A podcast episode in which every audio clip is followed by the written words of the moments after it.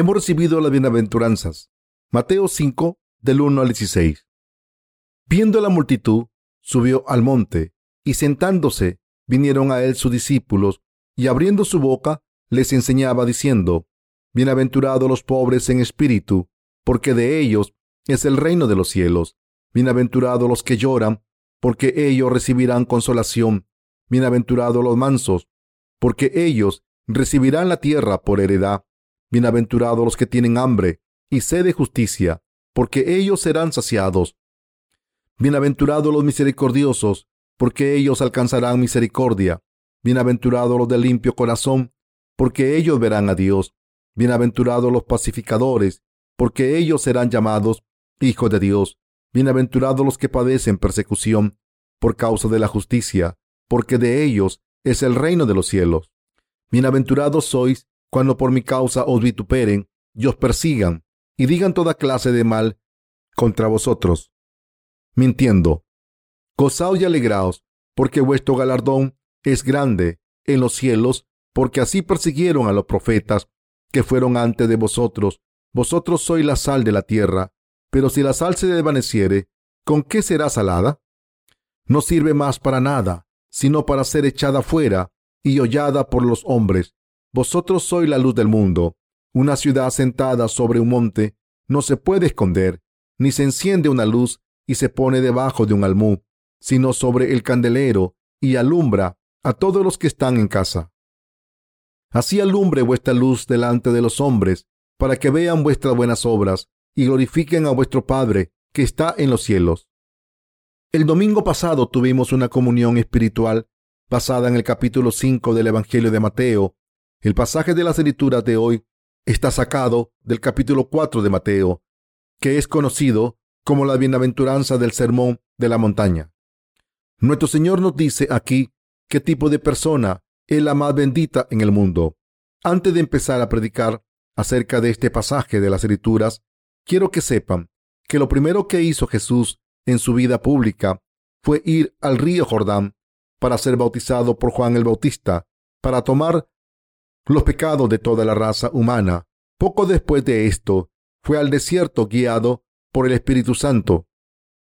No comió nada durante cuarenta días y fue tentado por Satanás. Fue probado con todas las tentaciones físicas que una persona puede tener. Allí venció todas las tentaciones por fe en Dios Padre y en su palabra. En cuanto averiguó que Juan el Bautista había sido encarcelado, fue a Galilea.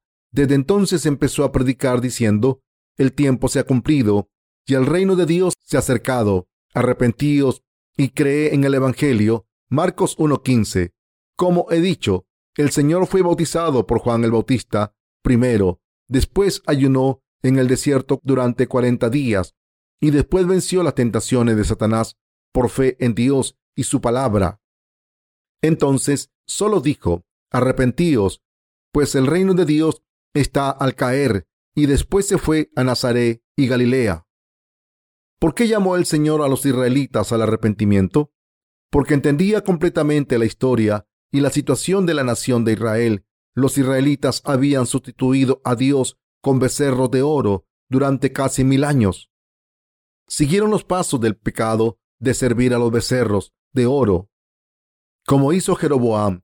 Incluso durante los días de Jesús, bajo el poder colonial del imperio romano, muchos israelitas no habían temido a Dios y servían a ídolos. Por tanto, Jesús les dijo que se arrepintieran de sus pecados y volviesen a Dios para recibir la remisión de sus pecados.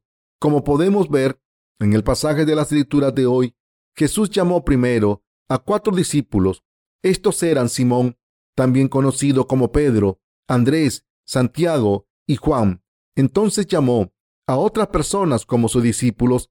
Jesús los llevó con él cuando predicó, curó a los enfermos y dio fuerzas a los débiles. Por eso, más y más gente se unió a la multitud que le seguía.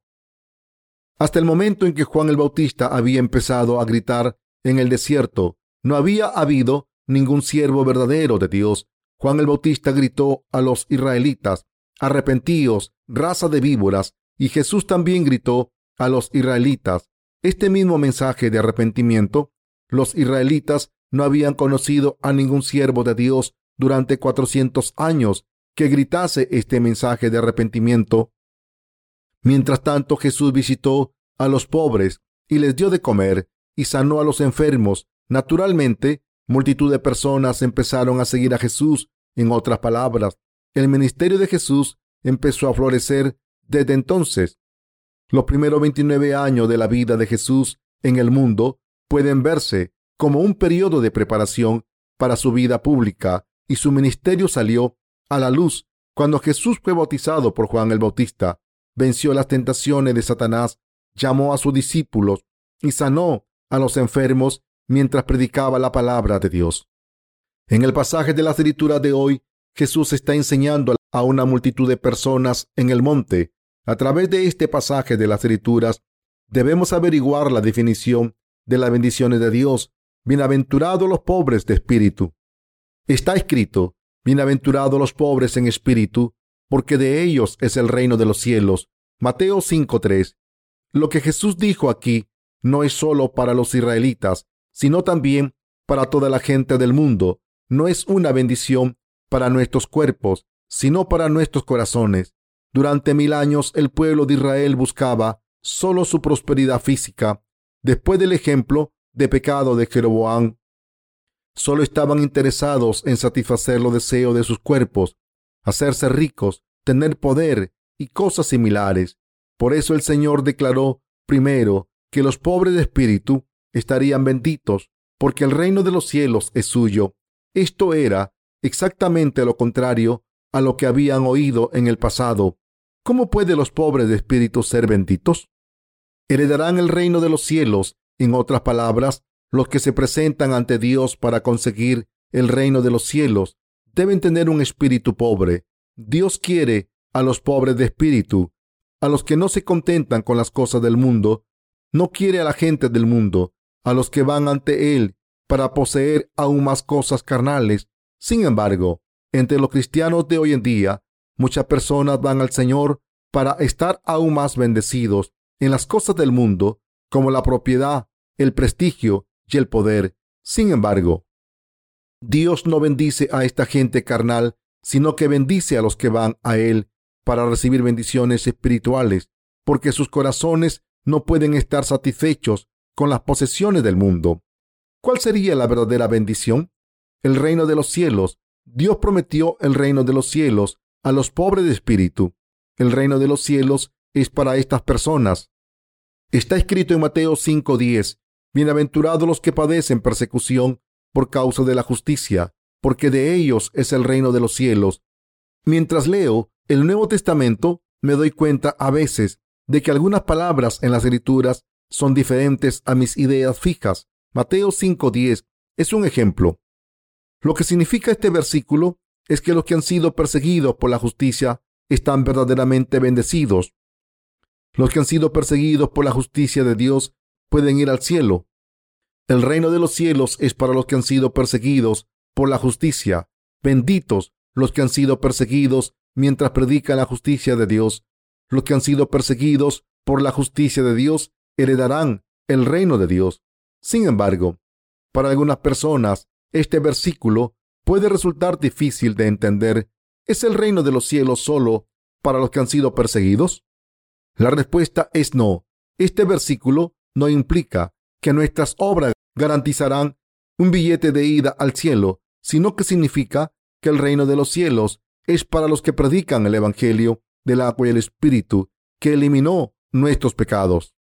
El Señor no bendice a la gente que busca sus deseos carnales solamente y vive según sus deseos físicos, incluso después de recibir la remisión de los pecados.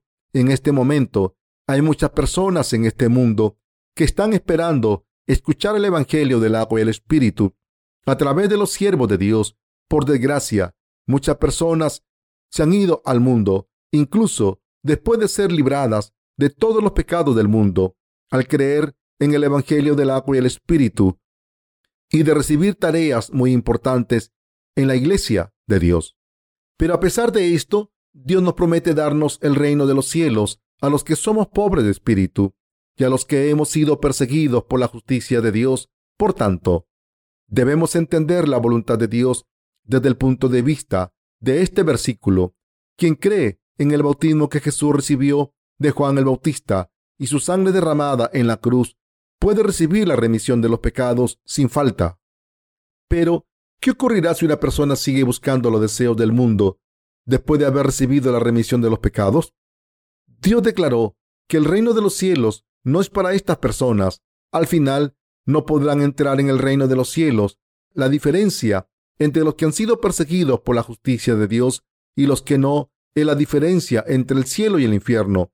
Dios es el Dios de la justicia y sería el Dios de la injusticia si le diera el reino de los cielos a los que aman este mundo.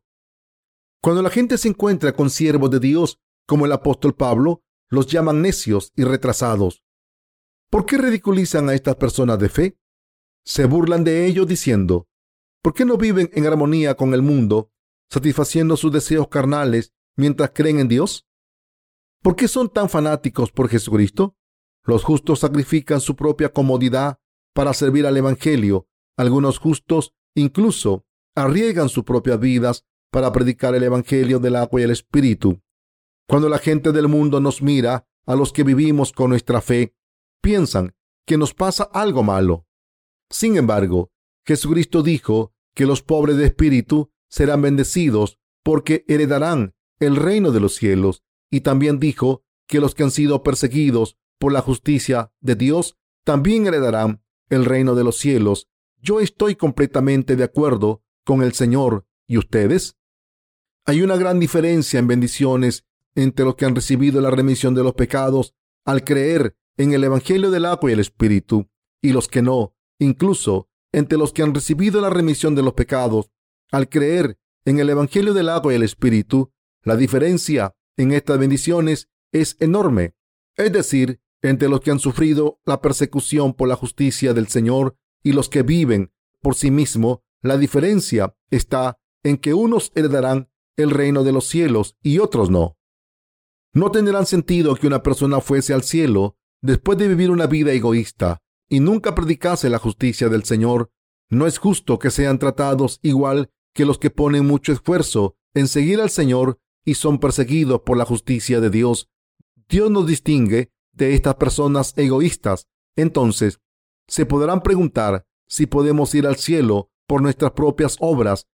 Sin embargo, nuestras obras nunca serán condición suficiente para ir al cielo, sino que debemos predicar el Evangelio del agua y el Espíritu, porque hemos recibido la remisión de los pecados al creer en este verdadero Evangelio.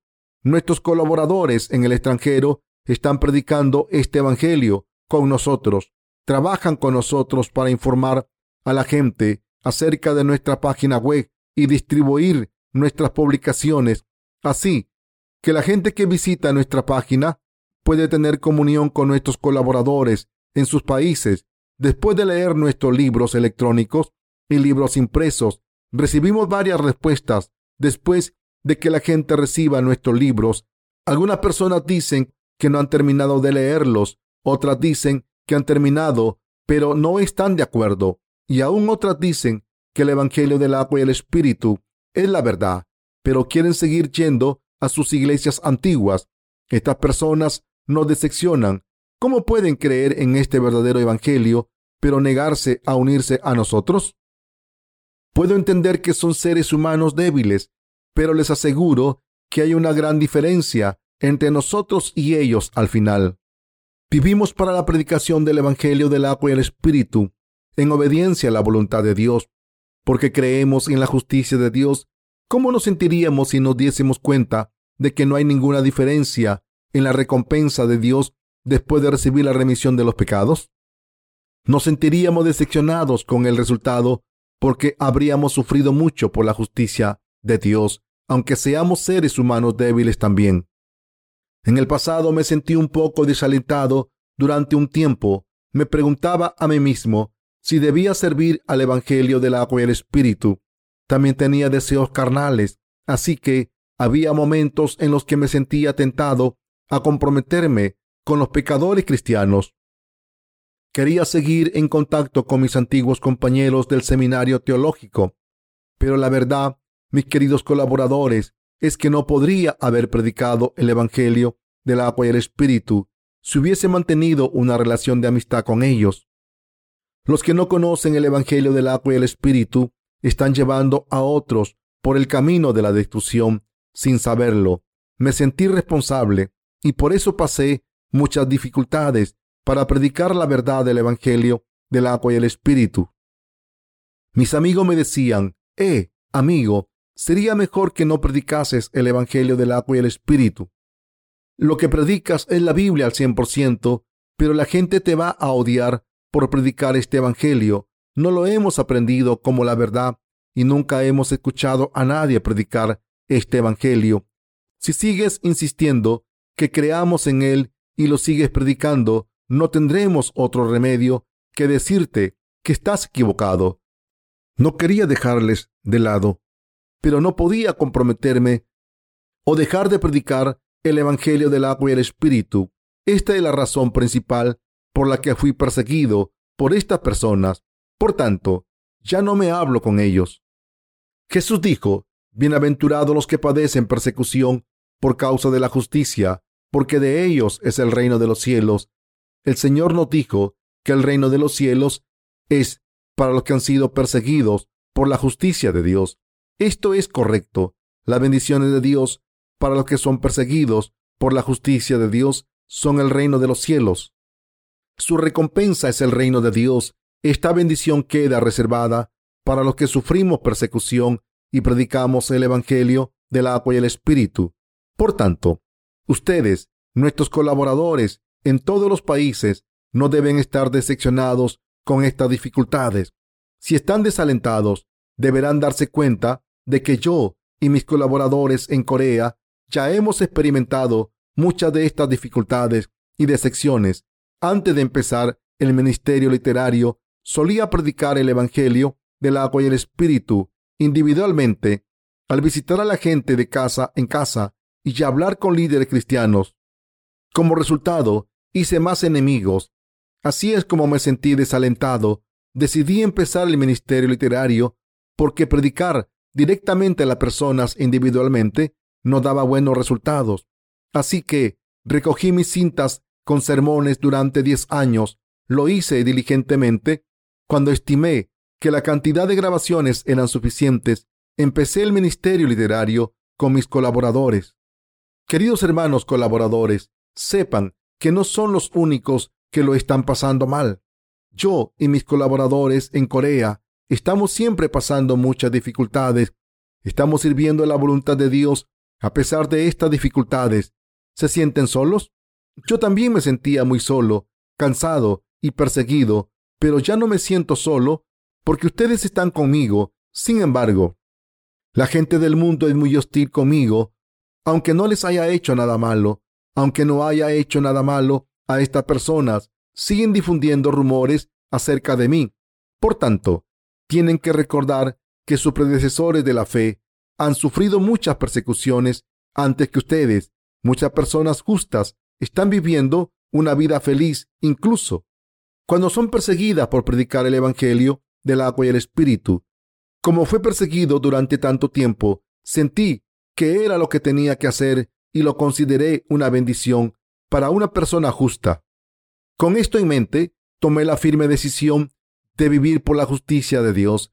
Todo lo que debemos hacer es predicar el Evangelio del agua y el Espíritu a todo el mundo por fe. Quien acepte este verdadero Evangelio será salvado, pero quien se niegue a aceptarlo será responsable de sus pecados. Muchas personas que aceptaron el Evangelio que hemos estado predicando han recibido su salvación por fe. Creemos que el Señor está planeando una obra de salvación por fe aún más grande. Por eso debemos entregar nuestro corazón a Dios y vivir por fe en la justicia de Dios. Este es el destino de los justos. Queridos hermanos colaboradores en el extranjero, estén donde estén sirviendo a Dios, no se desalienten cuando prediquen el Evangelio del agua y el Espíritu. Nuestros colaboradores del extranjero también han recibido las bendiciones de Dios como nosotros. ¿Cuántas personas en su casa han recibido la remisión de los pecados?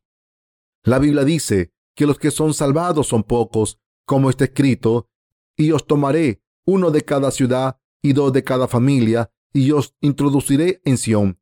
Jeremías 3:14. Sin embargo, disfrutarán de la gloria en el reino de Dios después de ser perseguidos. Mientras tanto, su fe y sus bendiciones se solidificarán a través de esta persecución por la justicia de Dios si acaban de recibir la remisión de los pecados al poner su fe en el Evangelio del agua y el Espíritu. También seguirán los pasos de los predecesores de la fe. Los que no hayan pasado por ese proceso todavía tendrán tiempo para que su fe crezca mientras caminan por el mismo camino de sus predecesores de la fe.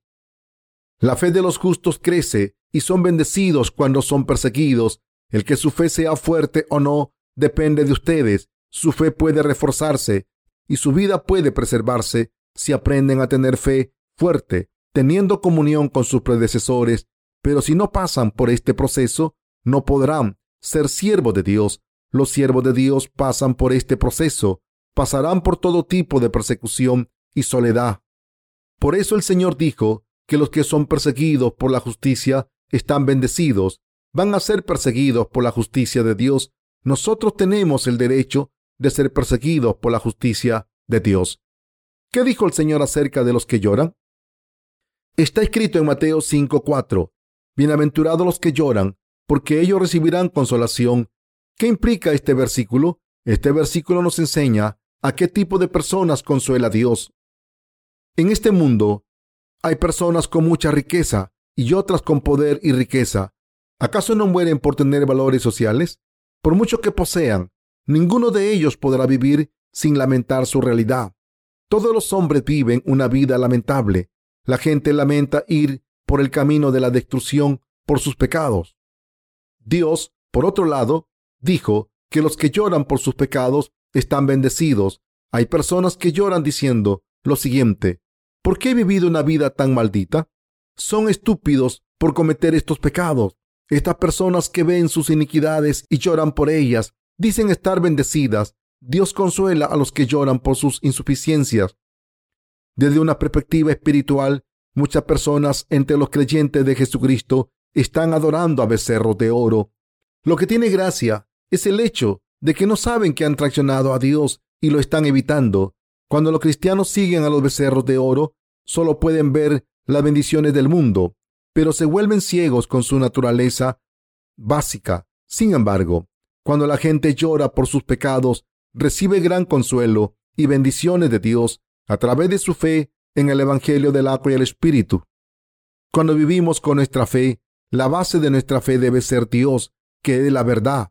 En otras palabras, debemos vivir nuestra fe basándonos en la ley de la justicia de Dios. Cuando nos vemos a través de los ojos de Dios, ¿hay algo de lo que podamos alardear? No, en realidad, encontramos todas nuestras insuficiencias. ¿Podemos contar nuestras debilidades? ¿Tenemos pecados que deben ser condenados o no podemos perdonarlos nosotros mismos? Esta es la razón por la que nos lamentamos por nuestras iniquidades e insuficiencias. Por eso somos tan miserables. Los israelitas solían echarse ceniza sobre sí mismo para arrepentirse y llorar por la misericordia de Dios. Nosotros también tenemos que lamentarnos por nuestras naturalezas fundamentales en la presencia de Dios. Recientemente en Corea un famoso actor se metió en una gran pelea callejera con un hombre mayor de unos 70 años. Esto nos demuestra que la gente joven de hoy en día no tiene ningún respeto por sus mayores. Estamos viviendo en un mundo en que los mayores tienen que estar callados. El actor fue acusado de amenazar a este hombre mayor con un cuchillo. Es comprensible que un hombre quiera matar a alguien cuando pierde los papeles porque hemos nacido con todo tipo de pecados en nuestros corazones incluyendo un corazón asesino, porque somos descendientes de Adán. Todos los seres humanos tienen esta naturaleza humana. ¿Dónde pueden encontrar a alguien sin un corazón pecador? Incluso la chica más decente tiene deseo de asesinar en su corazón cuando alguien la vuelve loca. El corazón de todo ser humano es como un estanque sucio, lleno de maldad, pero la gente intenta suprimir su naturaleza pecadora para vivir una vida social normal. Cuando pienso en el caso de este actor desde una perspectiva humana, puedo entender su comportamiento lamentable. Cualquiera puede hacer una cosa así, porque los seres humanos somos la semilla del mal. El anciano que denunció al joven actor seguramente quiso matarle, pero no pudo hacerlo porque no tenía fuerzas físicas. Sin embargo, si alguien reconoce sus pecados y se lamenta por ellos, Dios consolará a esa persona. El consuelo de Dios es la remisión de los pecados. Los que se lamentan ante Dios se culpan a sí mismos por sus comportamientos pecadores y lloran por sus pecados. Digamos que un joven intenta matar a alguien porque tiene una ira descontrolada, pero después de eso no se puede perdonar a sí mismo por este comportamiento malvado. Llora por sus pecados porque ve su naturaleza injusta y malvada y va a Dios y le pide que le salve de todos sus pecados. Estas personas que se lamentan tanto serán consoladas por Dios. ¿Cómo consolará Dios a alguien así? El consuelo de Dios viene de creer en la salvación del pecado que el Señor ha completado con el Evangelio del agua y el Espíritu. Esta fe puede dar mucho consuelo de Dios. Desafortunadamente, la mayoría de las personas no pueden ser consoladas por Dios porque no lloran por sus pecados ante Dios. Por tanto, quien busca el consuelo de Dios debe lamentarse. Los israelitas confesaron creer en Dios, pero en realidad los sustituyeron por becerros de oro. Este era uno de los mayores pecados que podían cometer contra Dios. Sin embargo, no se lamentaron por sus pecados, sino que se levantaron contra Dios. Sin embargo, el Señor vino a este mundo para salvar a los pecadores y darle la verdadera salvación, y les predicó, Bienaventurados los que lloran, porque ellos recibirán consolación. Mateo 5:4. Esto significa que solo los que se lamentan por sus pecados pueden ser consolados por Dios. Por desgracia, muchos cristianos de hoy en día están sirviendo a los becerros de oro en vez de a Dios sin darnos cuenta de nuestros pecados. Esta es la razón por la que no reciben ningún consuelo de Dios. Los cristianos de hoy en día deben lamentarse de sus pecados ante Dios, pero la realidad es muy diferente. La mayoría de los cristianos creen que Jesús derramó su sangre por los pecadores, pero todavía tienen pecados intactos en sus corazones. Deben mirar dentro de sus corazones y lamentarse por esos pecados y sentir pena por sus almas enfermas. Los que se lamentan por sus pecados están pidiendo ayuda de Dios. Sin embargo, la mayoría de las personas no se lamentan, sino que alardean de su propia justicia. Hay personas como el publicano arrepentido que miró desde lejos y que no levantan sus ojos al cielo, sino que se golpean el pecho diciendo, Dios, ten misericordia de un pecador. Lucas 18:13. Lloran a Dios diciendo, Señor, no puedo ayunar tres días a la semana como los fariseos, no puedo ofrecerte un sacrificio enorme. Soy un pecador sin remedio. Por favor, líbrame de mis pecados. Estas personas serán consoladas por Dios. Por otro lado, los que adoran a los becerros de oro creen que la prosperidad física, como la riqueza, una casa llena de paz, hijos con éxito y poder, es la única bendición de Dios.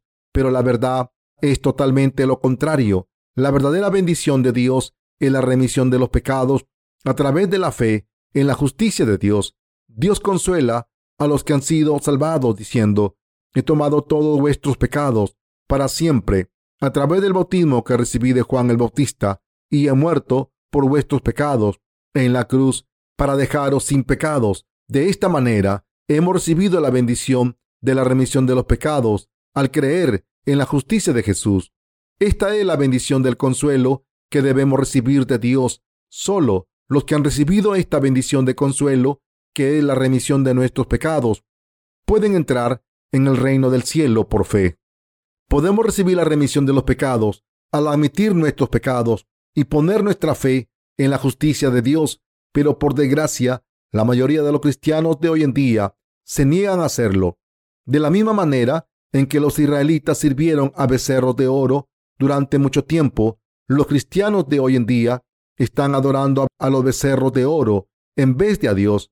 Deben volver a Dios con un corazón arrepentido, admitiendo ante la presencia de Dios lo débiles y pecadores que son. Debemos entender que muchas personas siguen rechazando el Evangelio del agua y el Espíritu y como resultado sus pecados siguen intactos en sus corazones. Eran pecadores antes de creer en Jesús y sus pecados siguen intactos, aunque creen en Jesús con tanto fervor, deben darse cuenta de que morirán eternamente por culpa de sus pecados. Deben lamentarse ante Dios y recibir su consuelo. La ley de Dios dice que el precio del pecado es la muerte. Romanos 6:23. Y estas personas deben aceptar esta verdad en sus corazones. Deben reconocer que sus almas están malditas y pedir el consuelo de Dios. Entonces recibirán el gran consuelo de Dios. Los pecadores cristianos que no creen en el Evangelio del agua y el Espíritu deben dejar que sus corazones se rompan con dolor y aceptar este verdadero Evangelio por fe. Esta es la única manera de recibir consuelo. En Corea tenemos una mega iglesia con más de medio millón de miembros.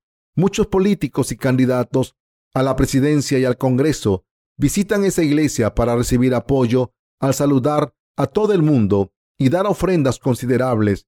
Si de verdad quieren ser bendecidos, deben limpiar sus pecados y convertirse en hijos de Dios. Entonces poseerán el reino de los cielos.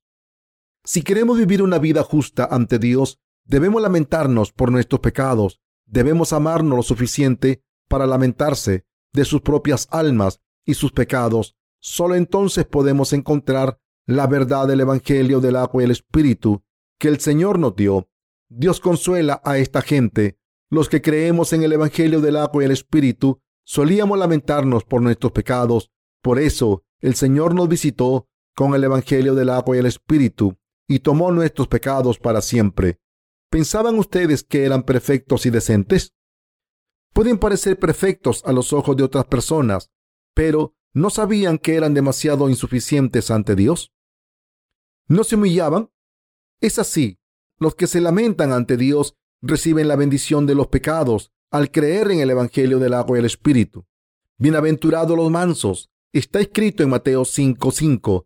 Bienaventurados los mansos, porque ellos recibirán la tierra por heredad. ¿Quiénes son los mansos?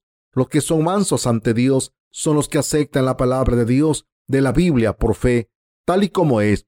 Dios los considera mansos. Los que aceptan la palabra de Dios no viven por sus propias fuerzas, pero por fe en su palabra. Los mansos son los que se arrodillan ante Dios y viven por fe en la palabra de Dios y su justicia. Sin embargo, la gente no entiende bien este versículo e intenta alardear de su humildad falsa, pero esta no es la humildad que Dios aprueba. Las personas verdaderamente mansas son las que someten sus corazones a la palabra de Dios. Estas personas reciben la remisión de los pecados al aceptar el Evangelio del agua y el Espíritu. Y al final van al reino de los cielos. También viven una vida bendita en el mundo. Los que tienen un corazón manso ante Dios están bendecidos por otro lado, los que se niegan a creer en el Evangelio del agua y el Espíritu no pueden recibir bendiciones de Dios. Algunas personas que han escuchado este verdadero Evangelio dicen con arrogancia, el Evangelio del agua y el Espíritu es meramente tu Evangelio y nuestro Evangelio es el de la cruz. Yo intenté entender por qué tantos cristianos coreanos rechazan el Evangelio del agua y el Espíritu, mientras que cada vez más personas occidentales lo están aceptando.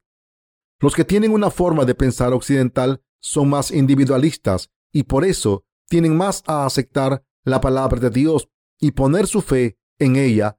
Piensa lo que piense la gente. Creen en el Evangelio del agua y el Espíritu, tal y como está escrito en la Biblia. Pero los que tienen una forma de pensar oriental suelen basar sus decisiones en lo que otras personas piensan. Por ejemplo, se preguntan a sí mismos, ¿en qué evangelio cree más gente como el verdadero Evangelio, el Evangelio del agua y el Espíritu o el Evangelio de la cruz. Entonces siguen a ciegas a la mayoría como las ovejas. En otras palabras, la gente asiática suele ser influenciada por los demás. Tienen la tendencia a seguir a la mayoría. Los occidentales y asiáticos tienen formas de pensar muy diferentes y la gente con una forma de pensar occidental tiende a estar más abierta la palabra de Dios. El Evangelio del agua y el Espíritu que nos libera de nuestros pecados es el verdadero Evangelio escrito en la Biblia. No hay otro verdadero Evangelio que no sea este Evangelio del agua y el Espíritu. Este verdadero Evangelio del agua y el Espíritu es para todo el mundo, quieran o no. Sin embargo, solo porque el Evangelio de la cruz esté predicado por todo el mundo, muchas personas lo consideran el verdadero evangelio. Pero el verdadero evangelio de Dios es el evangelio del agua y el espíritu. La Biblia prueba el evangelio del agua y el espíritu. El evangelio de la cruz es una creación humana, un evangelio a medias. Como muchas personas han escuchado este evangelio a medias, dudan en aceptar el verdadero evangelio del agua y el espíritu. Pueden pensar, mmm, esto es diferente de lo que he aprendido hasta ahora. Parece que es más completo que el Evangelio de la cruz. ¿Qué debo hacer ahora? Muchas personas tienen miedo de meterse en problemas si aceptan el Evangelio del agua y el Espíritu, aunque este Evangelio, del que nunca han oído hablar, sea el verdadero. Como nunca han oído este Evangelio y solo han escuchado el de la cruz, la gente tiene dificultad en tomar la decisión de creer en él. Esta es la razón por la que muchas personas se niegan a creer en el Evangelio del agua y el Espíritu. Siento pena por estas personas. Por esta razón, deben estar decididos cuando se encuentren delante del dilema de elegir si van a poner su fe en el Evangelio del agua y el Espíritu. Deben trabajar en su fe, en Dios, de manera personal. Solíamos ser pecadores ante Dios. Seguiremos cometiendo pecados hasta que muramos. Por tanto, debemos recibir la verdadera salvación al aceptar el Evangelio del agua y el Espíritu. De esta manera, podemos ser reconocidos por Dios como mansos y ser salvados de nuestros pecados. Por suerte, muchos líderes cristianos de todo el mundo han aceptado el Evangelio del agua y el Espíritu y lo están predicando. Muchas personas ya han aceptado este Evangelio verdadero. Bienaventurados los misericordiosos. Los que son misericordiosos con los pecadores están bendecidos ante Dios. Los que ya han recibido la remisión de los pecados tienen la obligación de compartir este verdadero evangelio con los que no han recibido la remisión de los pecados y están esperando morir. Nosotros, los justos, predicamos este evangelio a los pecadores, sabiendo que perecerán si no aceptan el evangelio del agua y el espíritu. La gente justa tiene misericordia de ellos, porque saben cuánta agonía tendrán los pecadores para siempre. Dios dijo que los misericordiosos son bienaventurados.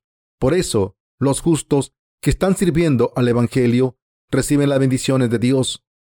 Nosotros somos misericordiosos con los que no han recibido la remisión de los pecados todavía, porque hemos recibido esa remisión de los pecados al creer en el Evangelio del agua y el Espíritu.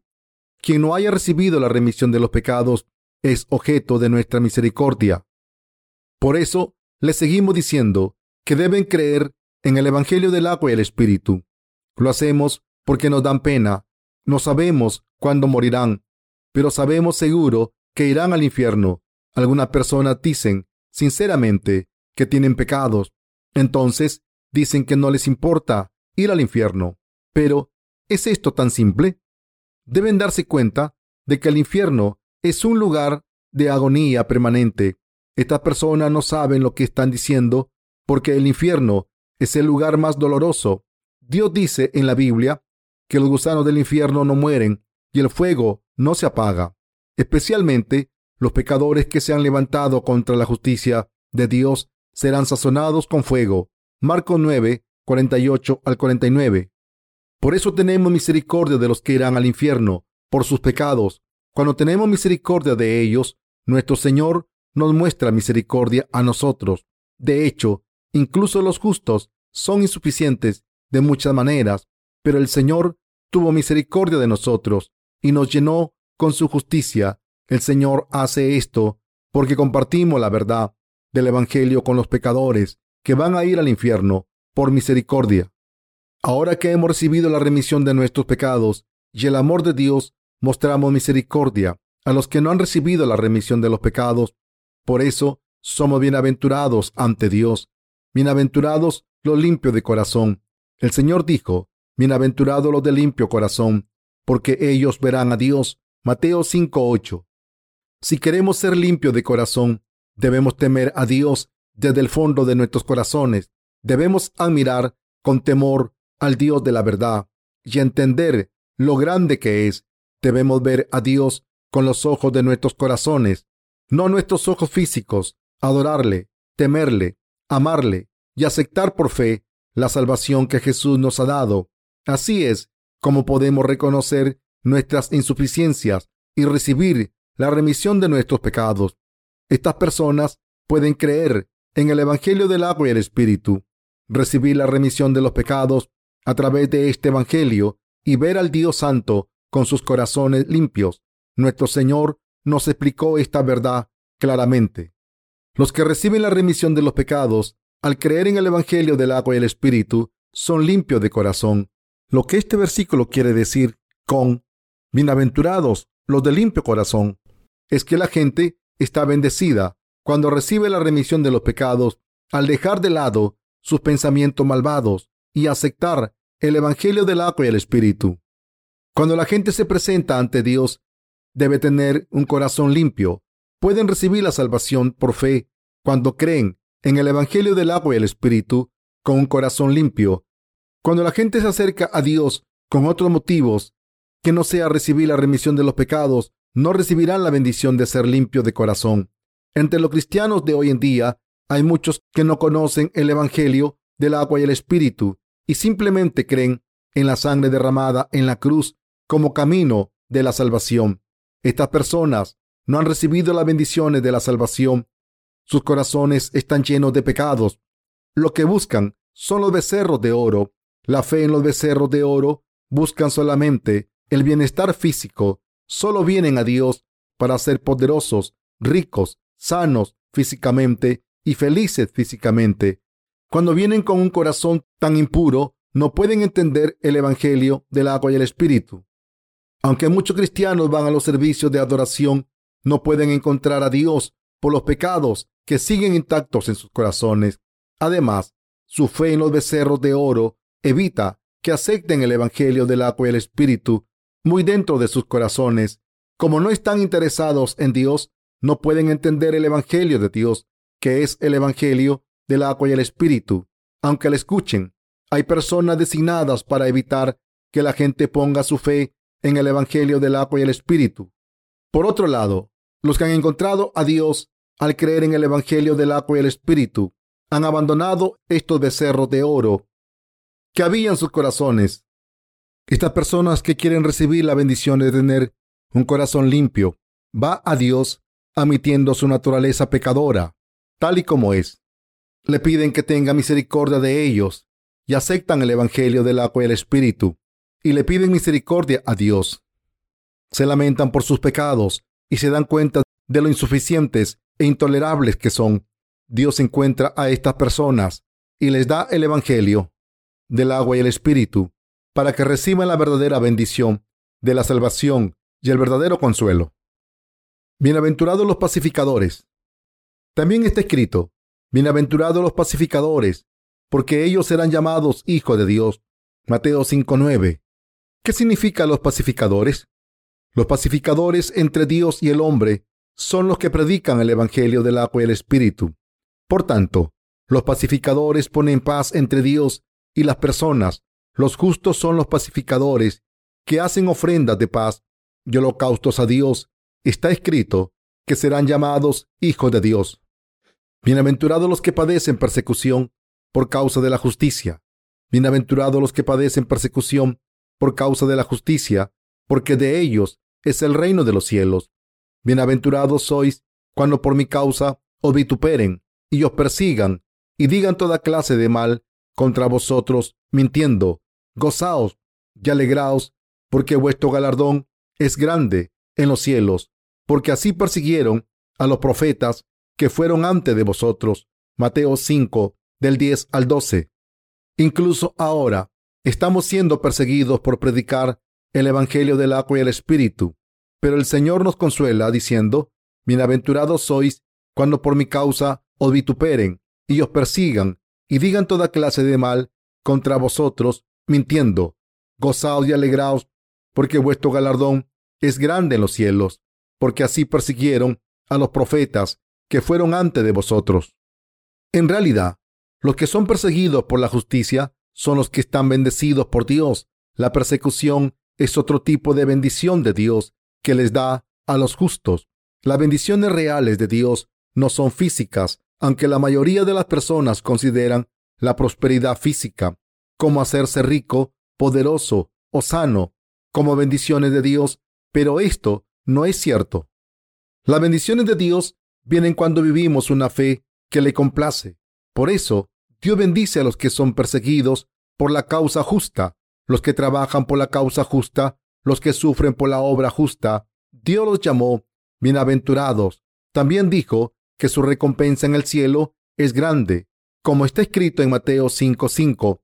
Bienaventurados los mansos, porque ellos recibirán la tierra por heredad. Los que son perseguidos por la justicia de Dios están bendecidos cuando aceptan la palabra de Dios y la obedecen con un corazón manso, recibirán de Dios no solo las bendiciones celestiales, sino también las bendiciones terrenales. Estas personas son bienaventuradas porque confían en la palabra de Dios y la obedecen. Nuestros predecesores de la fe, como Abraham, Isaac y Jacob, están bendecidos. Cuando miramos sus vidas, ambos estaban bendecidos en cuerpo y espíritu. En otras palabras, eran ricos en cuerpo y espíritu.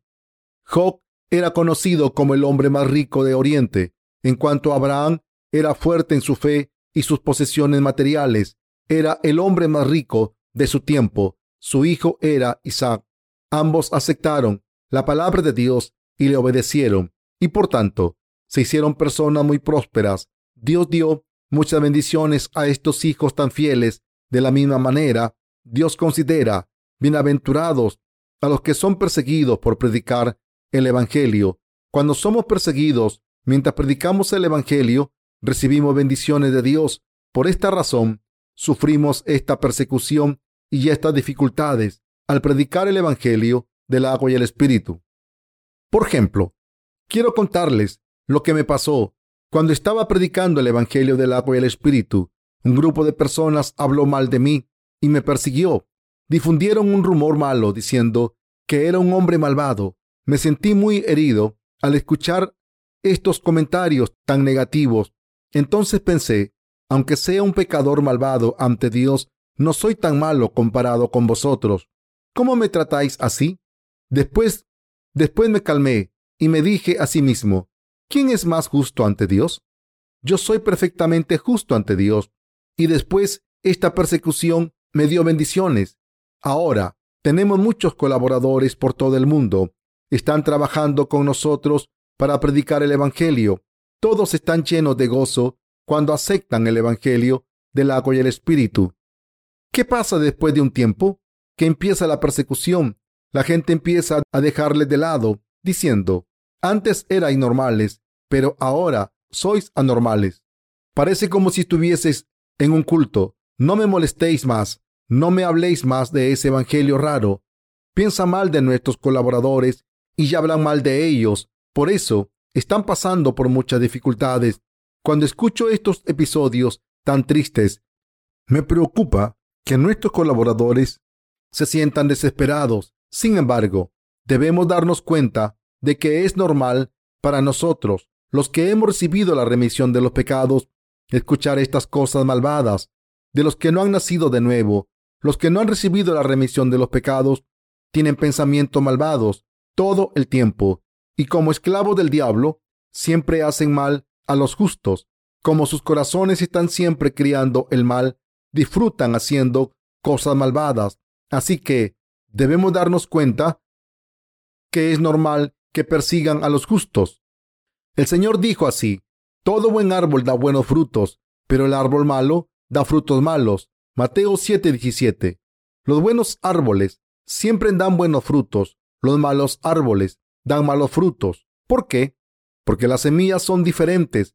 Como dijo el Señor en Mateo 5, del 13 al 16, somos la sal y la luz de este mundo. El Señor dijo que somos seres indispensables en este mundo. La comida no sabe bien cuando no le ponemos sal.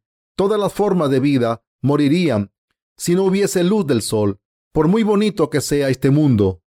De la misma manera, este mundo perecería sin el Evangelio del agua y el Espíritu.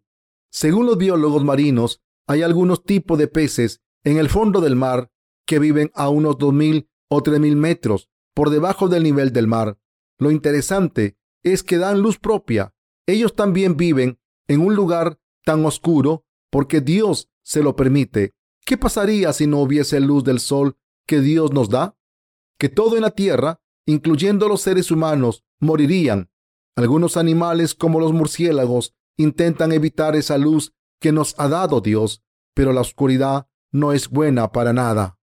El Señor nos dice, soy la sal de la tierra.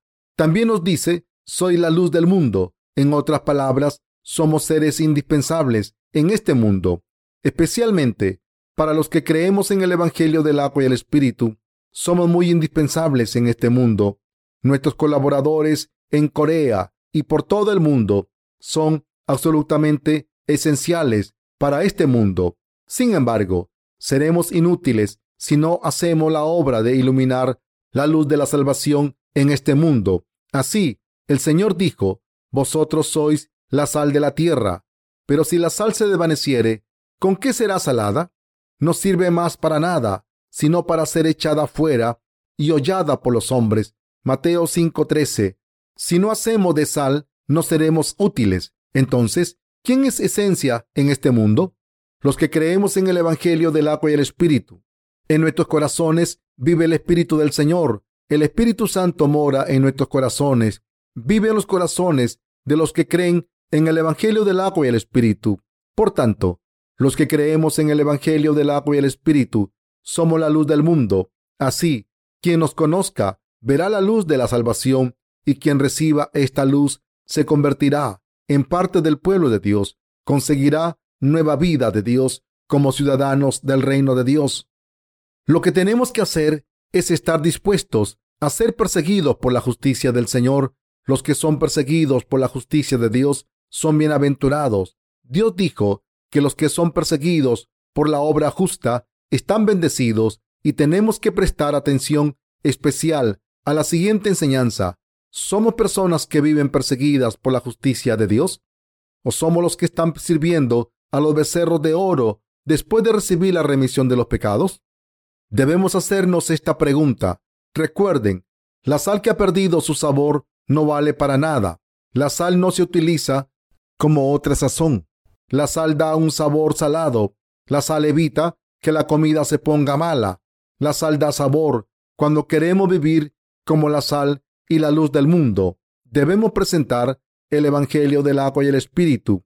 Algunos de ustedes pueden decir, soy demasiado débil para predicar el Evangelio del agua y el Espíritu. Entonces, deben unirse al ministerio literario junto con los siervos de Dios. Mientras quieran servir a Dios de cualquier manera, serán la sal del mundo. ¿Quién puede ser la luz de sus propios esfuerzos? Nadie. Nadie puede vivir una vida perfecta por su cuenta. Por eso, Dios nos dio la iglesia de Dios a los justos. Dios nos dio su iglesia y nos enseña su voluntad a través de sus siervos en la iglesia.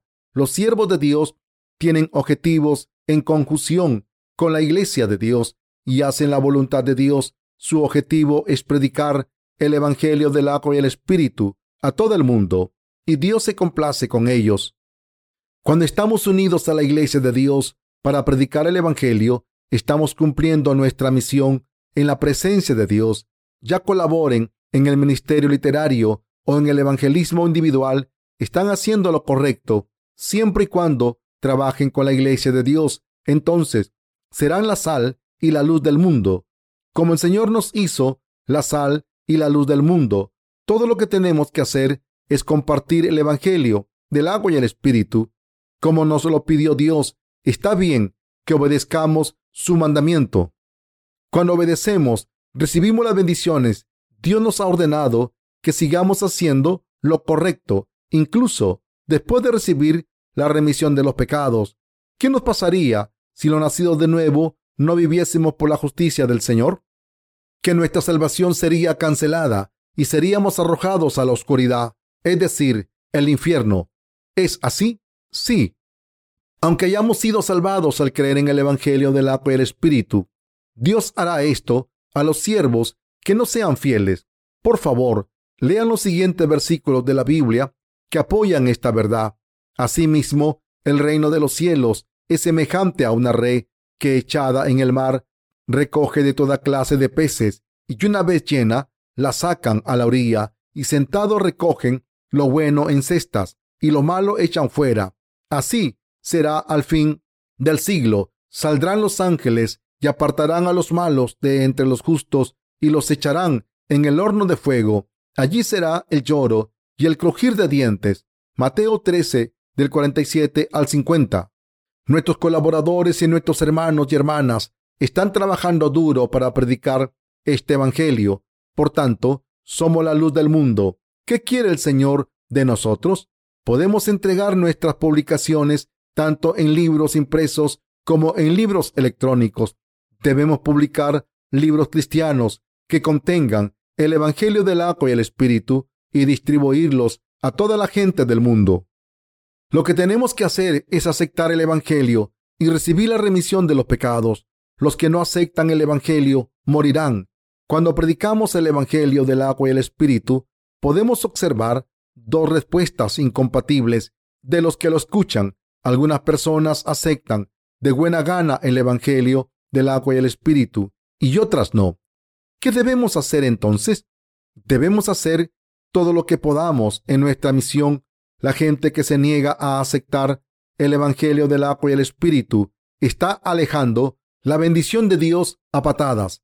Algunas de estas personas les persiguen. Entonces seremos perseguidos por la predicación del Evangelio del agua y el Espíritu a causa de la justicia. ¿Cómo se unen a nuestro ministerio literario nuestros colaboradores del extranjero? Quiero publicar libros que contengan el Evangelio del agua y el Espíritu para compartirlos con la gente de todo el mundo. Aunque seamos perseguidos o estemos desalentados, Dios será nuestra ayuda.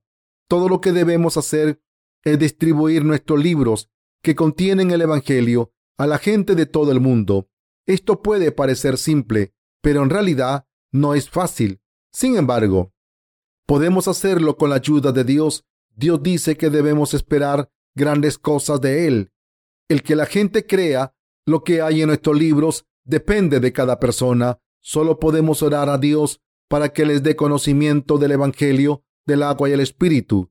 No podemos hacer que lo acepten. Nuestro trabajo es iluminar la verdad de la salvación a ellos. El final de los tiempos del que nos habló el Señor está cerca. El Señor nos avisó que el mundo acabaría dentro de poco. Por tanto, debemos dar testimonio y predicar el Evangelio del agua y el Espíritu a todo el mundo. Yo predico esta voluntad de Dios no solo a los colaboradores de Corea, sino también a los del extranjero. Así es como enseño a los discípulos. Nuestros colaboradores del extranjero están pasando por momentos difíciles ahora mismo. Ahora necesitan otros colaboradores que les ayuden a servir al Evangelio del agua y el Espíritu, aunque estaban muy contentos cuando aceptaron el Evangelio por primera vez y recibieron la remisión de los pecados.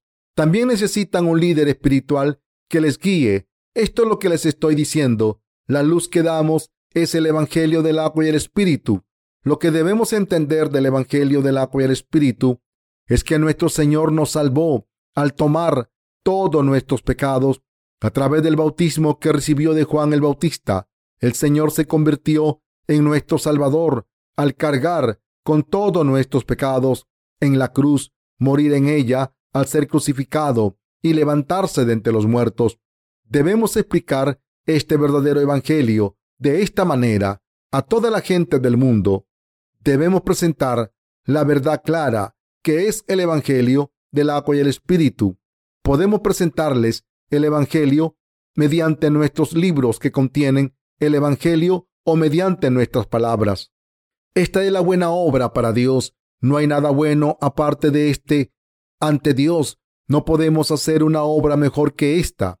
El Señor nos enseña acerca de las ocho bendiciones, nos enseña el secreto a los colaboradores de aquí y los extranjeros. Está bien que ambos vivamos por fe. Quiero que todos estén de acuerdo conmigo en que lo mejor que podemos hacer es servir a la justicia de Dios a través del ministerio literario. ¿No están de acuerdo conmigo? ¿Acaso el ministerio literario no es el mejor de todos? ¿Acaso nuestro ministerio literario no da la remisión de los pecados a todo el mundo? Pero hay muchas personas que todavía tienen que escuchar y aceptar el Evangelio del agua y el Espíritu. Nuestros colaboradores del ministerio a menudo dicen, ¿no es mejor presentar los puntos clave del Evangelio del agua y el Espíritu? Puede parecer bien predicar el Evangelio en términos fáciles de entender para los laicos. Sin embargo, el predicador del Evangelio del agua y el Espíritu debe predicar el Evangelio repetidamente desde diferentes ángulos porque todo el mundo está en situaciones y condiciones diferentes. El Evangelio del agua y el Espíritu es fácil de entender. Cuando la gente escucha el testimonio del Evangelio, dice, oh, este es el Evangelio del agua y el Espíritu. Hay gente que ha compartido este Evangelio conmigo, aunque repetir el mismo mensaje hace que la gente se enoje. Debemos repetir el mismo mensaje una y otra vez hasta que el Evangelio del agua y el Espíritu eche raíces en esas personas. En todos nuestros libros debemos dar testimonio repetidamente de lo que es esta verdadera salvación y de lo que el Evangelio del agua y el Espíritu es para nuestros lectores que ponen su fe en el Evangelio antes de que terminen de leer el libro que tienen en sus manos. La mayoría de las personas no quieren escuchar lo que ya saben, pero la gente no puede entender lo importante con tan solo escucharlo una vez, por lo que debemos decirles el mismo mensaje una y otra vez. Debemos predicar el Evangelio del agua y el Espíritu desde diferentes puntos de vista. Solo entonces podrán entender y aceptar el Evangelio en sus cabezas y en sus corazones. De lo contrario, el Evangelio del agua y el Espíritu no puede echar raíces en sus corazones. Podemos entender algunos libros si los leemos una o dos veces solamente, sea el tipo de libro que sea. Cuando la gente empieza un libro, quiere terminarlo. Puede que sigan leyendo por curiosidad. Sin embargo, cuando la gente lee nuestros libros que explican el Evangelio del agua y el Espíritu desde diferentes perspectivas, siente que sus corazones se alteran. Mis pecados se han ido de mi corazón. Cuando los pecados son erradicados del corazón, la gente se siente reconfortada. ¿Están de acuerdo? Sí, sus corazones se reconfortan. Cuando los pecados de sus corazones son erradicados, se sentirán aliviados.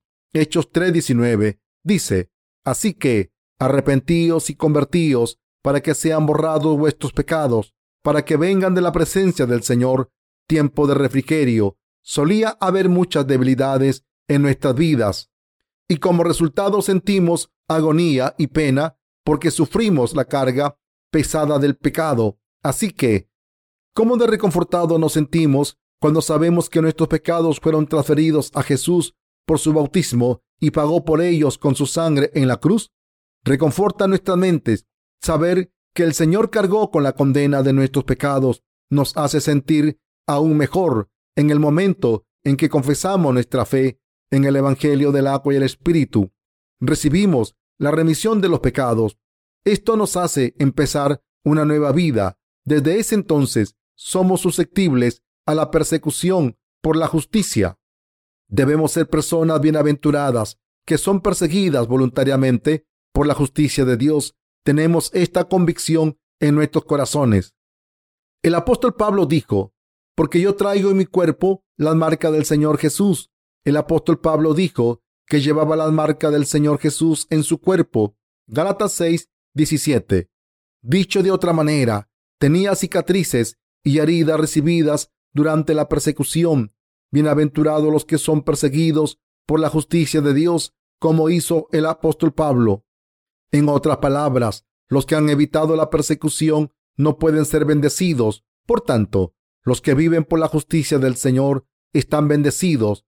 Por esta razón, el Señor dijo que los pobres de espíritu son bienaventurados, que los que lloran son bienaventurados, que los mansos son bienaventurados, que los que tienen hambre y sed de justicia son bienaventurados, que los misericordiosos son bienaventurados, que los limpios de corazón son bienaventurados, que los pacificadores son bienaventurados, y los que son perseguidos por la justicia son bienaventurados. En realidad, debemos aceptar el Evangelio del agua y el Espíritu y servir a este Evangelio verdadero unidos con la Iglesia de Dios, aunque en muchos aspectos seamos insuficientes. Esta es la manera de ser bendecidos por Dios. mientras sigamos la justicia del Señor, no nos arruinaremos en espíritu o en la carne. En el pasado tuve bastantes dificultades mientras predicaba el Evangelio del Señor. En aquel entonces tenía fe en la justicia de Dios en mi corazón. Creía firmemente, soy un siervo de Dios, digan lo que digan los demás, soy un siervo de Dios. No voy a vivir siendo pobre porque vivo por la justicia de Dios. También me convencí a mí mismo, no seré perseguido mientras sirvo al Evangelio del agua y el Espíritu. Mis compañeros y yo superamos la persecución por fe. Yo estaba convencido de esto porque Abraham también superó por fe muchas dificultades que fueron de la mano de las bendiciones de Dios. Nuestros colaboradores que están viviendo por el Señor y están unidos a la justicia de Dios a pesar de la persecución, no pueden ser miserables. En el pasaje de la escritura de hoy, el Señor habló a los israelitas de que no debían adorar a becerros de oro, sino que debían ser pobres de espíritu, buscar la justicia de Dios y llorar por sus pecados, porque habían estado adorando a becerros de oro. Durante mucho tiempo, no debemos ser generosos con nosotros mismos, sino que debemos darnos cuenta de los pecadores e insuficientes que somos y debemos llenar estas insuficiencias con el conocimiento y la fe en la justicia de Dios. Debemos confiar y aceptar toda la palabra de Dios absolutamente. Debemos regocijarnos por hacer la obra de Dios. En primer lugar, todos debemos tener corazones limpios ante Dios. No debemos tener corazones malvados. Además, necesitamos reconciliar a los pecadores con Dios. Debemos ser predicadores del Evangelio, del agua y el Espíritu. Debemos soportar la persecución por la justicia de Dios. Debemos dar en vez de recibir, como dijo el Señor Jesús. Más bienaventurado es dar que recibir. Hechos 20:35.